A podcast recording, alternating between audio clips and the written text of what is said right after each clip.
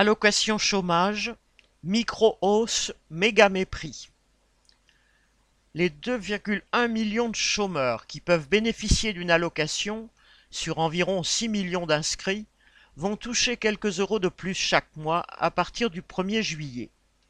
Cette augmentation de 1,9%, la deuxième en un an, est sans rapport avec l'inflation officielle et encore moins avec la hausse des prix alimentaires.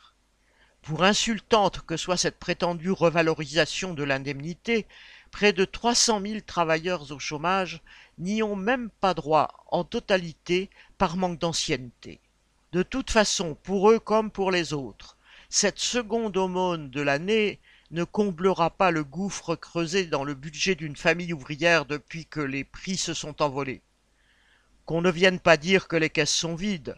L'UNEDIC, L'organisme paritaire qui gère l'assurance chômage évalue à 4,4 milliards d'euros leur excédent en 2023. Ce dernier serait même de 5,4 milliards en 2024 et de 8,7 en 2025. Les récentes réformes de Macron, réduisant de 25% la durée d'indemnisation, a contribué à remplir les caisses en dépouillant les chômeurs.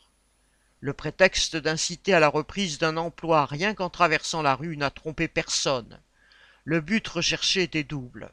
Réaliser des économies pour financer le quoi qu'il en coûte, entre guillemets, la corbeille d'aide au grand patronat, et au passage tenter de diviser les travailleurs entre salariés mal payés et chômeurs peu indemnisés. Le mépris affiché à l'égard des chômeurs avec cette micro-augmentation de l'allocation est à l'image de celui témoigné à l'ensemble de la classe ouvrière.